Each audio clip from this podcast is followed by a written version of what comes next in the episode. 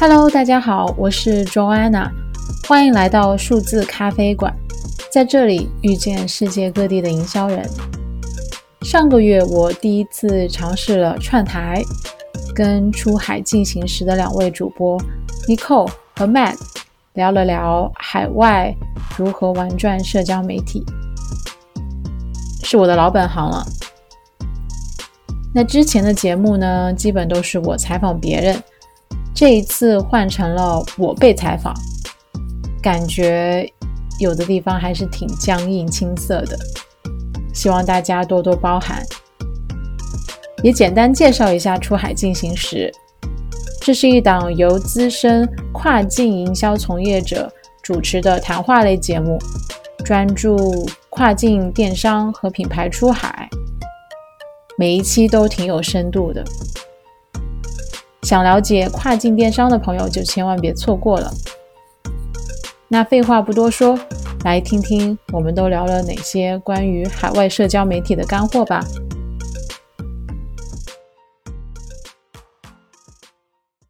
Hello，大家好，欢迎来到出海进行时跟数字咖啡馆的串台节目啊！我是 Nicole，我是 Mac。Hello，大家好，我是今天的新朋友，我是 Joanna，然后现在也是。数字咖啡馆的这个发起人啊，欢迎 Joanna。其实熟悉出海进行时的朋友们都知道哈，啊，我跟 Mac 其实是分别就职于某头部科技公司，然后我们其实是呃非常关注跨境电商跟品牌营销的。那今天呢也是非常开心能够跟数字咖啡馆啊做一次串台。其实九安娜呢是 base 在香港的数字营销人，要不请九安娜简单介绍一下自己？大家好，我现在的话主要是在香港，然后也做了大概呃七年的跨境营销这一块，也就是帮比如说呃国外的企业进入中国，或者说中国的企业出海，那主要是啊聚焦在社交媒体啊、搜索引擎这些不同的数字平台，然后。帮这些品牌去更好的去规划以及执行，然后提升他们的影响力。那除了本职工作之外的话，我在香港浸会大学有在教社交媒体传播这一块，所以很高兴今天跟大家一起去分享，以及跟 Nicole 还有 Mac 去交流。哇，简直是斜杠青年！我听到了很多的 title。对，跟你一样。嗯，那其实今天呢，我。啊，我们其实想跟九安娜聊的话题呢，其实是跟海外的社交媒体相关的。因为当我们的卖家想要把自己的生意做到海外，其实必经的一步其实是做营销。那如果是做营销的话，离一定离不开社交媒体的运营。但是这一块呢，其实是我们很多卖家的一个短板吧。所以我们今天也希望能够通过这一期节目，通过跟啊九安娜我们一起的探讨，能够带大家扫一扫盲。那要不我们就。呃，先来问一个最小白的问题，就如果说，嗯，海外的社交媒体的话，一般是分成就是哪几个渠道呢？就大概会有一些什么样的特点呀？嗯，其实我可以啊总结一下，就是主要是就是两个梯队吧。就第一个区队，大家可以叫他们是十亿用户的俱乐部。那加入这个俱乐部，就代表说你有超过十亿的活跃用户。当然，它这个是全球的。除了微信，它其实也是在这个俱乐部，因为我们国内庞大的人口，以及现在大家都是无论是生活还是工作，这个都已经是一个主要的沟通的工具，甚至是对支付的一个主要的工具。所以，呃，微信我觉得也是很厉害的，能做能加入这个俱乐部。那在海外的话，第一名就是 Facebook，呃，它的用户是最多的，然后它也是。鼻祖嘛，就是社交媒体的鼻祖。不知道大家有没有看过一部电影，就是讲啊，就是小扎当年是怎么有呃有这个 idea，然后去做到真正相当于翻开社交媒体的第一页吧。那那个已经是零四年了，到现在到二零二一年的话，其实他们在全球已经有接近二十九亿的活跃用户了。大家可以设想一下，我们全球其实大概是七十几亿的人口吧。那这个就可能已经超过了三分之一了，而且要考虑到有些国家跟地区可能它的呃那个互联网都不一定有，或者说它没有嗯智能手机什么的，所以这些人我们是需要去排除的。那可以设想的就是说，已经有互联网或者有有智能手机的，大部分都已经在这个平台上了。所以它是一个用户最多，也是我觉得功能比较全面的一个平台。那其次的话就是呃，大概是呃一零年，然后开始去上线的 Instagram，它是以视觉为主的一个平台，在这个平台上面去分享照片啊、视频啊，然后会有一些滤镜，那这是一开始特别受用户欢迎的功能，呃，就在微博上。或者说现在像 TikTok、呃抖音，大家很熟悉了，就是，呃，其实这个滤镜就是帮用户去做一些非常漂亮、非常优质的内容，但是你可能需要做的就可以少一点，就不需要自己拍一个大片，因为你用滤镜可能已经可以达到很好的效果了。这个平台的话，它的互动量就会比 Facebook 要高很多，呃，因为图片会更吸引人，或者说视频大家会更愿意去跟它去互动。有将近十四亿的用户，短视频就是现在的所有的社交媒体的一个呃趋势。对，就无论是 哪个平台吧，我觉得都有想去占领，去呃这这一块，然后吸引用户的关注。而且我觉得也是很有效的，因为视频就很容易沉浸在里面，就很能增加这个用户停留的时间。然后像。短视频之前的话，其实就是长视频嘛，对吧？对，是的。Nico，你也很熟悉的 YouTube。嗯，对，YouTube 的话，其实我我也可以稍微补充哈，就是 YouTube 它其实也是，嗯，在我们这个梯队里面嘛，它差不多月活量的话也能有大概二十亿。一般比如说国外大家想要去看视频，可能第一反应都是会去看 YouTube，然后也会有啊很大比例的 Gen Z。就是其实就是年纪比较小的年轻人，可能是在零零后查了一下，对零零后左右，差不多是九七年到一二年出生的这群小孩儿，对他们我们叫他 Gen Z 哈，其实差不多至少是有七成以上的就 Gen Z，他们日常也是要去看 YouTube 的。然后，嗯，虽然说我们现在有很多就是新兴的一些平台，比如像啊 TikTok 啊，但是其实呢，就是从总的这个使用时长而而看，就 YouTube 相对来说还是最长的一个，然后以及说它可能触及的人群还是蛮广的。然后另外一个冷知识呢，就是它其实也是就是全世界第二大搜索引擎，因为很多人在啊，比如说想要去搜索一些信息的时候，比如说想要去看说啊一些测评啊，或者是怎么用这个产品啊，或者或者说想要去啊更多的深挖这个产品的时候，他也会去 YouTube 上直接搜索。然后搜完了之后呢，可能会有相关的视频，就是能够能够帮他去解答疑问。所以他其实，在然后另外的话，因为刚才我们就是有大概的提到短视频其实是现在的一个趋势。那 YouTube 呢，其实你去看它的视频的话，你会发现，就它大多数都是长视频，对。但是其实现在为了顺应这个时代吧，也为了顺应消费者的喜好，它其实也出了短视频，对这样一个平台叫 YouTube Shorts，就是其实跟 TikTok 的这个短视频是非常非常像的。对，但可能还没有那么的普及。对，这个这个我倒没有用过，所以它这个是一个单独的一个 app。它是一对，它是一个单独的 app，然后呃也是这种主打可能三十到六十秒的视频，然后现在应该还是在像是印度这些国家在做试点，它并没有像所有的就是国家在开放，但是其实也是已经出了类似的产品。嗯。对啊，对啊，所以说大家都感受到了这个 TikTok 的威胁啊，真的是增长非常快。其实他们是五年前才上线的哦，大家可以想象嘛，就是到、嗯难以想象，对啊，超级快。现在大家都在搞短视频，Facebook、Instagram 都有那个短视频的功能。对啊，所以所以你都觉得真的是五年前吗？你都会怀疑，感觉好像都。可能有十年了吧，而且也很容易沉浸，就是一般就是一打开吧，就一不小心就一个小时过去了。是的，所以这就是我为什么在国内就是把抖音给卸载了的原因，因为就发现自己就是被这个算法给带偏了，就会发现就永无止境的在下一个下一个。但是不行，我的时间都去哪儿了？对对对，我觉得防不胜防嘛。就我现在甚至发现，因为微博都已经开始很重视这个视频了。然后我又是在刷微博的时候，尤其是吃瓜的时候嘛，一不小心就点进了一个视频，然后然后就开始啊，就好像就有很多综艺呀、什么明星的更多的视频了。所以我觉得这个的确是大家可以去去长期去规划的一个很好的趋势，去可以卖家们可以好好的利用起来。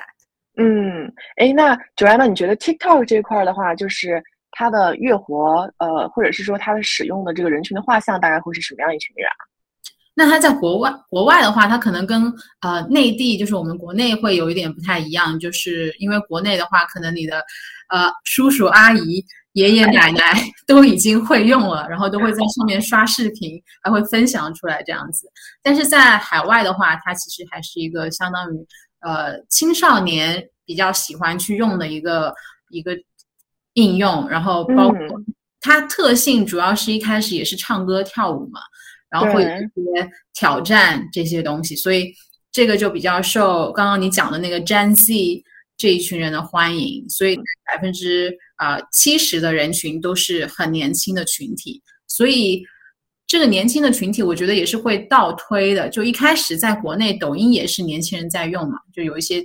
唱歌跳舞的呃好看的小哥哥小姐姐，然后等到这个已经。就是一开始是小众，但是成为一个现象级的时候呢，那更多的成年人甚至是中年人，呃，可能以后 maybe 老 老年人，他们也会很好奇，这这究竟是一个什么 app，他们也会想去尝试一下，或者说它可能就会慢慢的变成主流，甚至是有可能超过其他的这些社交媒体。还真是，那这样看确实对于。其他的几个大的主流的平台还是威胁蛮大的。好，那刚才我们是就简单聊的第一个梯梯队哈，就是十亿用户的俱乐部。那我们要不要聊第二梯队？你觉得第二梯队它的这个用户量级大概是什么样的一个范围？对，第二梯队的话就是百万的这个量级了，百万活跃用户也是大家耳熟能详的。就譬如说，呃，Snapchat 也是一个年轻人的一个呃。会月后即焚的，对，一开始就是月后即焚嘛，然后后来就是大家都用了，就是 Instagram 啊，啊 Facebook，可可能他们都会有这个，就是 Stories，就这个微博都有嘛，就是对的，最早就是 Snapchat 开始的这个 Stories，对，所以现在大家用它也是用，就也是用来发 Stories 是吗？那跟 Instagram 那个 Stories 会不会有点类似呀？就是 Instagram 就是抄那个 Snapchat 的 Story，哎，是这样。但是 Snapchat 大多数都是也是 Gen Z 零零后啊什么的在玩，都是小朋友会玩。小朋友在玩，对他们还有一个著名的，就是特别夸张的那个特效，就比如说你，可能你也看过，就是口里面会吐出一些彩虹啊，嗯，就是那个外星的眼睛啊。就现在其他的 app 也有了，但是一开始就是 Snapchat，就是这种特别夸张的这种特效，有点像外星人一样。对他们真的是鼻祖，在这个滤镜方面什么的。所以说要吸引很多年轻的，就是消费者的话，Snapchat 是一个渠道。然后还有另外一个，我觉得稍微可能呃也是挺大众的，就是叫呃 Twitter。嗯，估计大家应该也听说过，因为微博其实跟 Twitter 是类似的，类似的，对对，是一个以新闻话题为主的平台。那 Twitter 的话，其实它也有四百多万的这个活跃用户，然后很多记者，包括一些社会新闻、社会事件，或者说大家也很知道，之前美国总统特朗普也特别喜欢 Twitter，所以大家就很很很知道呃这个 Twitter 的地位了。那不同点的话，就是可能在国外，Twitter 它会有很多社会的议题会讨论，啊，甚至是政治的一些议题。但是可能国内看微博，大家会比较喜欢吃瓜一点，可以聊一些社会话题的，还是就是可能有一些呃，最近几年我们可以聊的就是女权，对吧？嗯，就这个话题，或者说呃，最近我们的吃瓜的这个呃，这个王先生，然后有一些瓜主。然后我们也是会讨论一个家庭主妇的这个地位啊，就其实也是会有类似，但是会有不同的特点。对是这个其实也是非常就是主流的一个平台。那除了这个之外，是不是还有一个叫 Reddit？是的，Reddit 的话，它呃，我觉得有点像就是极客们喜欢去玩的一个论坛。那呃，我们国内也有类似，就是百度贴吧，或者说对，嗯，或者说嗯。知乎 maybe 有点类似，但是知乎有一点点像，对，更更重重问答，但是它也是很很高质量的那种。那 Reddit 它可能是更偏论坛兴趣圈子。然后其实今年他们真正出圈的就是，我不知道你们有没有听说，就是他们啊这个论坛的用户去大战华尔街。这个 story 就是说，呃，其实美国它会有一些机构是专门去做空的嘛。哦哦，然后他们就瞄准了一家做实体电子游戏的零售商，叫 GameStop。然后因为这家它还是卖一些实体的游戏嘛，所以它其实那现在我们很多都在网上就是手游啊、网游这样子，你就不需要再买一个碟回去打游戏了。所以他们其实它的这个盈利是在呃，就是基本上是亏损了吧，就近几年。然后所以投资机构呢就看空这家企业。所以就是呃，看空的意思就是他们会觉得未来的趋势，这家公司的股票会跌。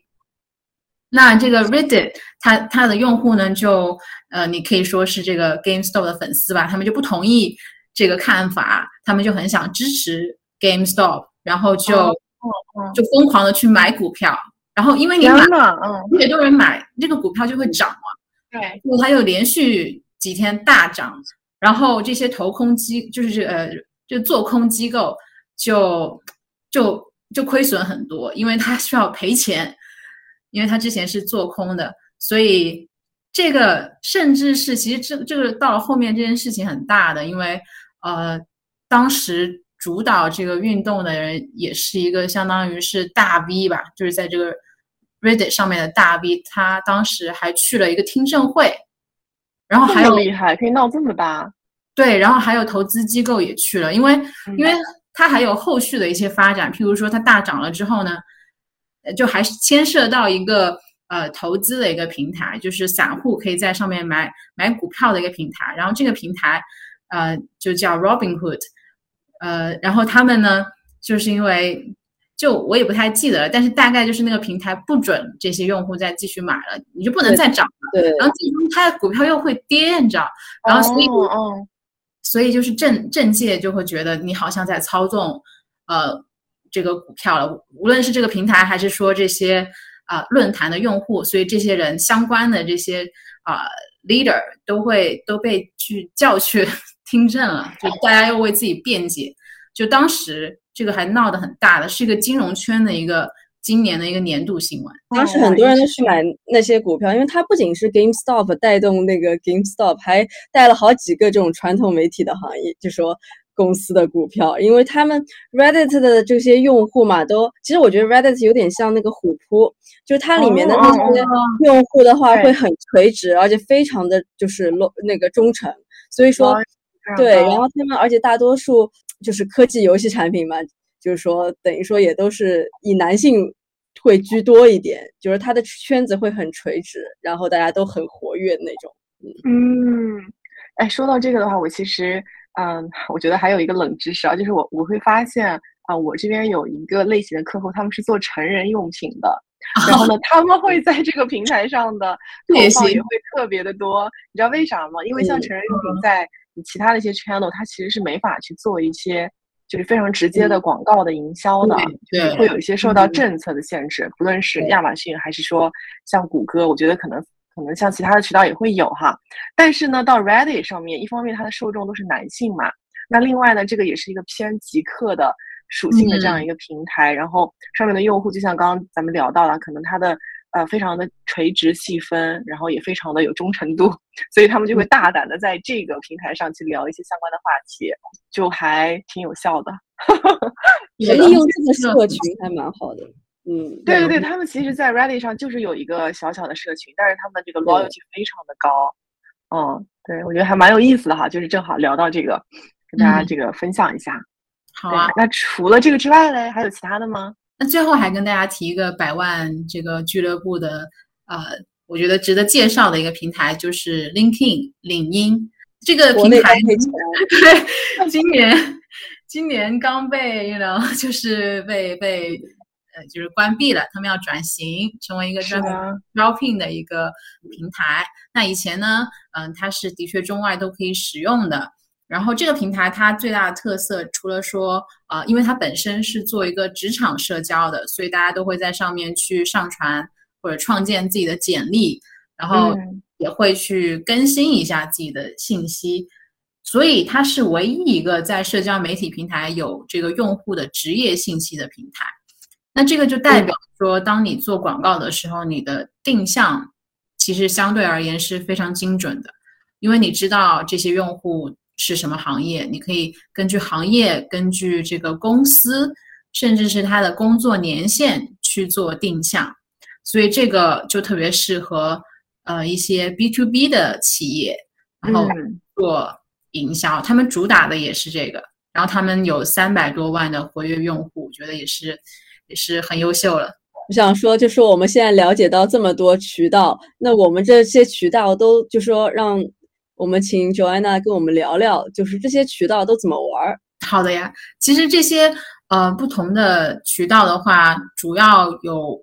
有一些不同点，就比如说用户的使用习惯不同，就好像我们用国内的平台嘛，我们也会有侧重。就微博，我们会去看吃瓜，嗯，看一些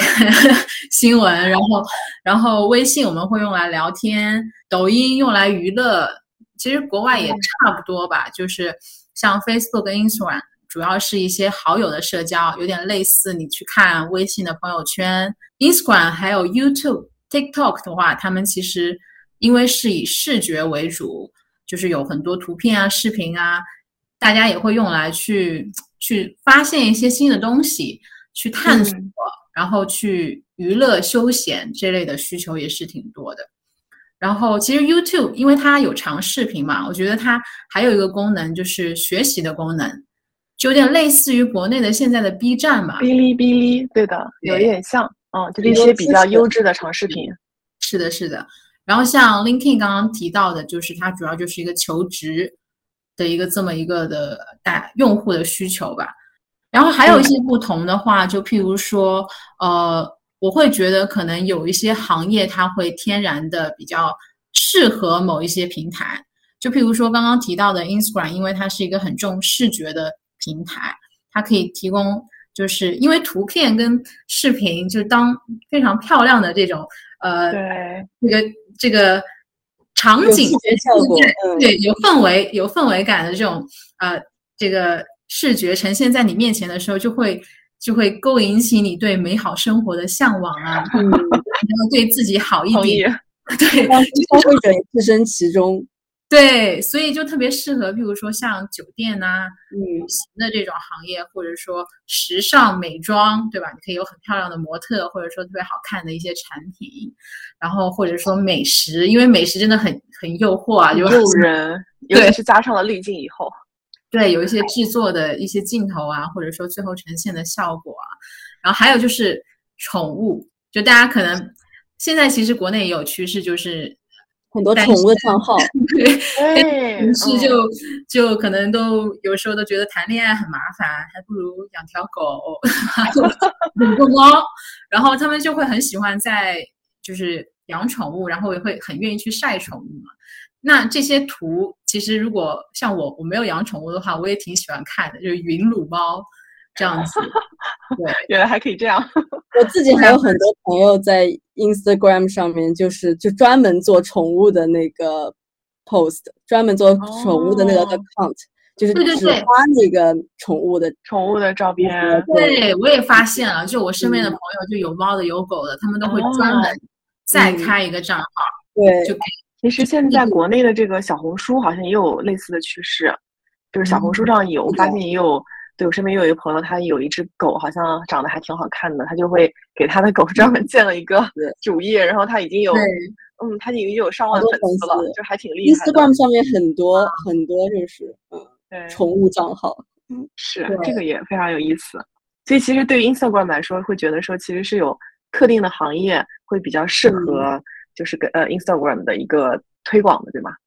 对对对，嗯，那像我们刚刚有提到其他的一些主流平台，譬如说像 Facebook，它其实近几年它的信息流有去改变一些算法，就是更加注重呃本地的一些资讯。像我现在在香港，我可能会看到一些，就我之前住离岛平洲，然后我就会看到一些平洲社区的，就是一定会我打开 Facebook，会首先出现在我的信息流上面。或者说我关注了，就是 staycation，就香港也很流行的，因为不能旅游，然后也会就是在我的信息流比较呃靠前的位置，所以这个其实也是给大家一个线索吧，就是卖家或者说品牌在在投放的时候也需要考虑一些，甚至是一些社区性的东西。如果说你们有一些线下的店啊，本地的这些产品，那就更好了。然后还有的话，就是另外一个方面，我觉得也需要去注意的，就是当你有了一个呃专业之后呢，可能很多粉丝或者说用户他都会给你发消息，然后嗯，对，甚至这些线上的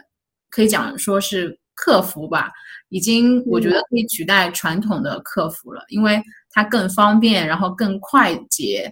然后尤其是如果说用户有一些不好的体验，他就会在上面去，呃，可能去评论呐，就呃，就有给你一些投诉这种。所以我觉得也，如果说卖家你考虑开一个这个呃 Facebook 专业的话，就真的是需要去注意这些你收到的这些私信，以及说公开的评论是不是有人投诉这样子。因为如果有的话，尤其是像评论。所有人都可以看到，哦，这个其实就对于 branding 来说不是很好。对，但是呢，我又不会建议说，呃，你看到了不好的评论，就譬如说卖家看到了就把它删掉 这样子，因为因为互联网上你是不可能永远的删掉一条信息的，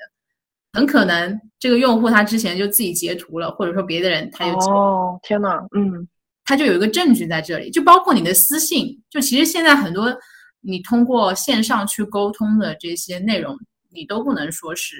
可以永久删除的，因为嗯，也有用心的人可能就截图了。我这边还有一个小问题啊，是不是外国人相对于中国人来说，他是就是比较喜欢通过打电话来做投诉啊？是会有这样一个 trend 吗？还是也还好？嗯，对，其实如果说到你投诉的话，就是两个途最普通的途径，反而最多的一个就是 email，一个就是打电话。其实就是，嗯，会打电话投诉吗？对，不是投诉，就是说是那个，呃，想要就说跟客，就是卖卖家去交流。所以说讲到这个 Facebook 的话，也可以，就说卖家朋友如果有这个资源的话，就是有这个人力的话，也是可以开一个 Facebook 的一个专业。这样的话，也相当于是给你跟消费者建立起了一个沟通的一个一个公桥梁，嗯。就是相当于是做客服了，因为很多卖家像在亚马逊上的话，也是没有就说这个办法去和消费者直接去沟通。那如果是开独立站的话，除非我们的卖家去去装一些 online chatting 的那种，就是三方的那种，就是在线沟通的这个三软件，才能跟消费者及时的沟通沟通，你就没有其他什么办法。那么 Facebook 的话，就说直接就可以有这么一个呃。等于说 private chat 这么一个功能，去跟消费者去做一个维护，就是但是你要有人就实时的去回复他们的那个需求和问题。那我还可以贡献一个小贴士，就是其实 Facebook 也有一个功能叫就是 chatbot，然后其实也是可以去去探索的。虽然我自己还没有做过这个，但是它的原理是有类似于微信的这个自动回复，就你可以里面设置一些问题。就关键词，或者说呃，以及你的答案，然后当用户触及到这个关键词的时候，你可以给他自动回复。对对对，嗯嗯，这个其实是挺好的方法，因为其实像比如说，如果你不经常用 Facebook，其实都可能不太知道，就是它其实是比较注重本地社区的，包括说其实它可以提供一些这种线上的服务。但是这个呢，其实对于消费者的体验来说还蛮重要的，而且也是一个很好的做本地化的这样一个方法。对，所以如果说大家有有人力，其实是可以去在 Facebook 这一块，就把自己的售后这一块其实可以做得更好。而且特别，如果我们卖家朋友是呃是就是他们的消费群体是中老年的话，就比如说美国中老年的话，他们其实很喜欢用 Facebook，而且真的呀，也有工作经验是有在我们的一个。呃，online store 做就是说管理那个 Facebook 页面，然后我们是个 e-commerce 网站嘛，我是在 Facebook 上面收到很多就是说，呃，消费者的一些问题或者投诉，或者就是来问这个订单怎么啦什么的，就说是还是。很多人会在上面问的，因为现在其实 Facebook 其实有点像，可能和国内情况相似，就说年轻一代不想和，就是说，嗯，父母一代就说同用一个这种 app，然后 Facebook 已经就是已经是非常老龄化了，已经就感觉就是，对我就是上一代的人都在用 Facebook，但是年轻一代的话就是不太用了，然后更年轻一代就更加不太用了，就是说，对，完全是哦，哦原来有这样一个迭代了。对，就天呐你嘛，总想让自己不一样一点，就找一个小众一点的平台去聚集这样子。明白。就像现在国内的零零后又开始用起了 QQ，因为就不想和我们一样用微信了。哦，对，哎，这个 trend 还是挺相似的哈，对对对国内外的这个大的 trend。对。嗯，那适合年轻人的平台的话，其实刚刚我们也提到了，像 TikTok 的话，如果有卖家，你们这个用户专门是主打年轻人的，或者说你的产品是快消品的话，其实这个平台也挺适合的。在做内容的时候，我会比较推荐，嗯、就是卖家们或者说品牌方，你们去愿意去展现一些真实性，就是真实感吧，呃，而不是不一定都是需要非常美美的，然后非常就是呃即刻，然后未来那种、那种呃视觉或者说视频的效果，反而可能有一些低成本的方法，就是一些很日常的，然后以及以及一些比较简单的这种视频的话，甚至是手机拍出来的，然后反而这些呃你的粉丝或者说这些平台上的用户会觉得很真实。我觉得这个真实感其实应该也不不仅仅是只适用于 TikTok，就是你会发现，比如像在 YouTube 啊或者其他的一些视频平台上，其实类似的。就我就想到，其实我最近就呃，比如说在 YouTube 上，我会关注一些这种 YouTube 的博主 blogger，就很多时候他其实拍的东西就是咱们刚刚聊的，其实就是一些日常生活的东西，但是就是因为它很真实，你你会让他觉得说，哎，他好像离普通人的生活还蛮近的，你就会想要去看。对，想要说，哎，怎么样，就是能够让自己的生活变得更好。所以我觉得，就这个真实感，就真的还是一个挺重要的元素。我觉得可能对于网红红来说的话，他们就很自然的可以去做到这一点，但可能嗯卖家有时候他们可能希望呈现一个比较完美的状态，就还有一些哦偶像的包袱啊 或者什么的，尤其是成规模以后吧，或者说想打哦，对中，这个等一下我们在后面也可以再聊。最后，我还想补充一点的，就是关于国家方面也是有一些差异的。就譬如说，呃，简单来讲，就像日日韩，他们都会有当地比较喜欢用的一些软件，比如说说像日本跟甚至台湾吧，他们都会喜欢用一些 Line。Line，哦，对。对，然后 Kakao Talk，，Kakao Talk，对对对对。韩国朋友很喜欢用。嗯，对，然后俄罗斯的话，其实有一些平台是也是被被禁的，像 LinkedIn 也是被就是在在俄罗斯是不能 access 的。哦，嗯，当然，可能也会有一些人用 VPN 这样子。所以其实还是有一些，就是有个别的国家吧，其实是会有一些自己社交媒体一些侧重。对对，所以大家如果说有一个明确的国家的地区的这个定向的时候，可能就要去留意一下这个方面。就刚刚我们讲到的这些大的主流的平台，可能不一定适用于某些国家的情况。对，它适用于大部分的国家。是的，是的。嗯，然后还有一个可以去稍微留心一点的，就是这个 CPM，就 co- cost per impressions，就是每千次曝光的成本在不同的国家也是不一样的，因为嗯人口的因素以及说可能说使用时长的因素。像我做一些涉及到比较多国的一些这个广告的 campaign 的时候，就会看到像印度啊或者东南亚，它的这个成本广告的成本可能就会低一点。哦，嗯一般来说，像美国或者是欧洲嘛，对，其实相对来说，大家都想要去进入的主流市场，然后你觉得他们的消费者的购买力会比较强，那其实流量相对来说就会贵很多。对的，对的，而且它的人数来说，用户数来说，它总数可能也没有 小，对对对，这个确实是一个因素，也也是一个考量的点。相信听到这里，大家已经对海外社交媒体有所了解了。下一期我们将分享究竟什么样的创意才能脱颖而出，吸引海外用户的眼球，以及中西方审美差异和文化差异，敬请期待吧。